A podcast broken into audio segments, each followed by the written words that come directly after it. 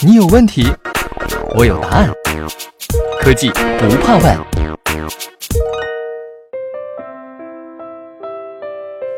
科技不怕问，听见汉诺威，这已经是我们最后一期节目了。这期节目的话题呢非常重要，对于数字化企业而言，没有什么也不能没有它，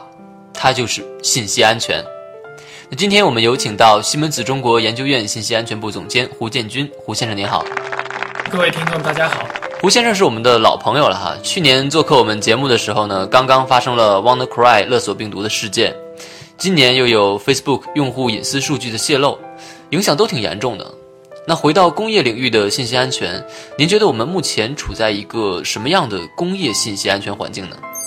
提到这个工业信息安全环境呢，我想这里有一个大的背景，就是整个的网络空间的这个信息安全的现在这个威胁呢是非常大的。之前呢我们也提到过，就是说这个其实有两方面的变化，就是说从攻击的驱动力上来讲，我们针对这个工业信息安全的攻击的这个驱动力，已经从这种政治目的，或者是说从纯粹的科研目的。已经转化成一种逐利的行为。另外一方面呢，就是说，从我们现在掌控的这个情况上来看呢，针对工业基础设施的信息安全的这个攻击的技术门槛在逐年的下降。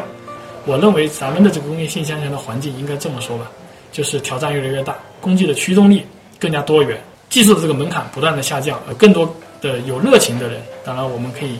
把热情打个引号，就是去关注这个相应的这个信息安全。我看了今年西门子在汉诺威工业博览会上的展览，展厅面积非常的大，有三千五百平方米。信息安全展区就在非常中心的位置。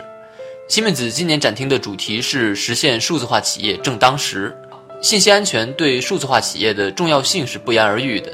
我相信更多的人关心的是你是如何做的，你能不能真正的保证我的信息安全？那所以西门子是怎么做的呢？西门子呢，其实说做信息安全呢，其实我们有一个概念，其实是三位一体的这个概念，就是说，首先呢，我们西门子呢，应该是说先做好自身的，包括说企业的这些，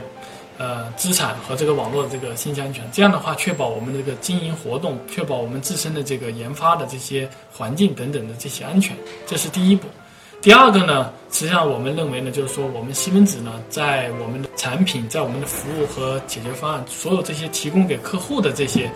呃，我们西门子销售的这些，呃，产品方面呢，我们实现了这个全生命周期落实信息安全的这个制度，其实呢，就是说包括在这个产品的，比方说从它的设计到开发，到它的测试，到它的交付，乃至交付以后它的这个全生命周期的这个运营管控，包括说漏洞管理啊等等。安全通报等等这些呢，我们去落实信息安全。所以说前两步呢，其实更多的是说我们西门子做好自身的这个信息安全，包括说我们企业自身运营，包括说我们企业对外提供的这个产品解决方案和服务，它的这个信息安全。所以这是前两步。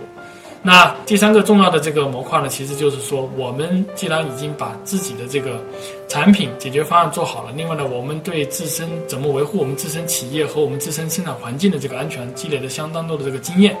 和技术以后呢，实际上我们是具备这个能力去帮助我们的客户。如果他们有这个信息安全的这个需求，他们想实现自己的这个信息安全的这个目标，那我们就会去帮助这些客户的工厂、客户的产线、客户的网络去做好它的这个信息安全。就《孙子兵法》说的话，叫知己知彼。第一知己呢，就是说准确的收集、准确的刻画自身的这个资产信息和这种安全状态信息。知彼，其实我们要实时，我们要准确的了解现在最流行的攻击技术是什么，它的攻击手法是什么，我们潜在的攻击的威胁者会在哪里，把这两者结合起来，我们才能把企业的信息安全做好。这是我们现在强调的这个信息安全理念。我发现，无论是恶意攻击也好，还是自身存在安全隐患也好，一旦发生安全问题，都是紧急事件。这可能是信息安全问题很特殊的一点。那对此，西门子有应对的方案吗？西门子呢，实际上很早以前就已经成立了我们叫 CERT 这个应急响应的这个组织，这里面呢包括了说对我们产品这个产品和解决方案漏洞方面的响应，也包括呢说对这个企业或者说对安全事件的这个响应，这个呢都有相应比较成熟的流程吧。呃，我举一个例子，比方说我们在这个漏洞的这个响应上面呢，我们已经定义了非常成熟的这个流程，这里面的参与方呢不光是有西门子自己，还包括了说我们相应的国家或者是政府的这种。安全机构，还有包括说外部的一些这种，比方说白帽子黑客就是致力于说，呃，去发现这种产品漏洞，或者是做一些科研的这种行为的这这些组织和团体吧。所以说，简单的来说呢，比方说我们举一个例子，典典型的流程是说，一个白帽子或者是一个研研发机构发现了一款产品里面可能存在安全漏洞，那么呢，他们会通过呃西门子的这个官方渠道报告给西门子，同时呢，他们可能也会报告给这个相应的这个，比方说国家的这个权威机构。那我们跟国家的权威机构，比方说 CNS 的之间呢，是有信息共享的这个机制的。所所以说呢，像 CNS 的收到了关于西门子的漏洞通报以后呢，他会把这个通报呢转发给西门子，然后请西门子进行这种技术上面的核实。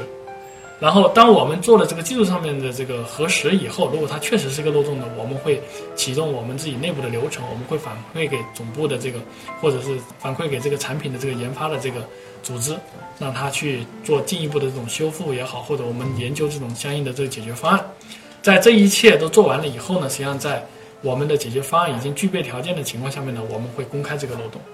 我们会保证我们的漏洞信息。或者是说像类似像这种跟信息相关信息呢，尽大可能的这个透明，因为我们的理念就是说，只有保持这种公开透明，才能保证说长效的安全。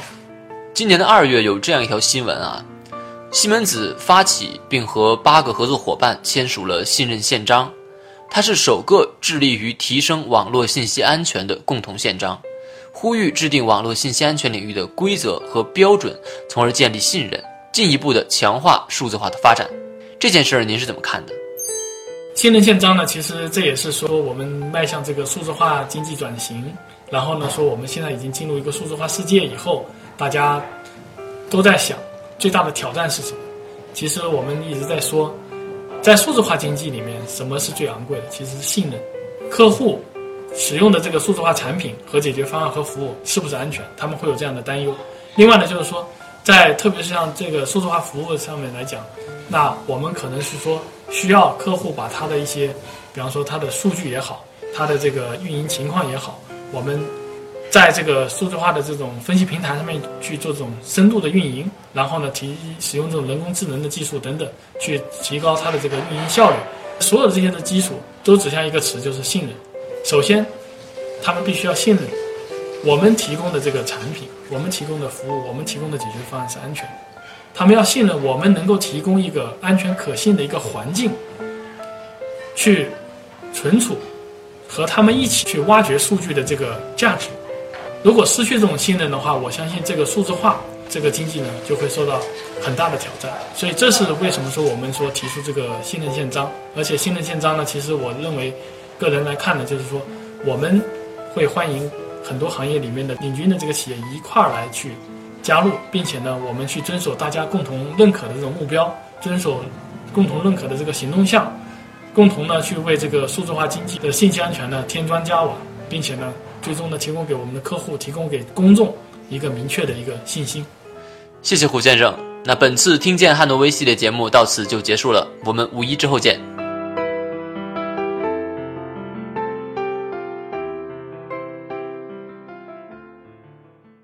西门子，博大精深，同心致远。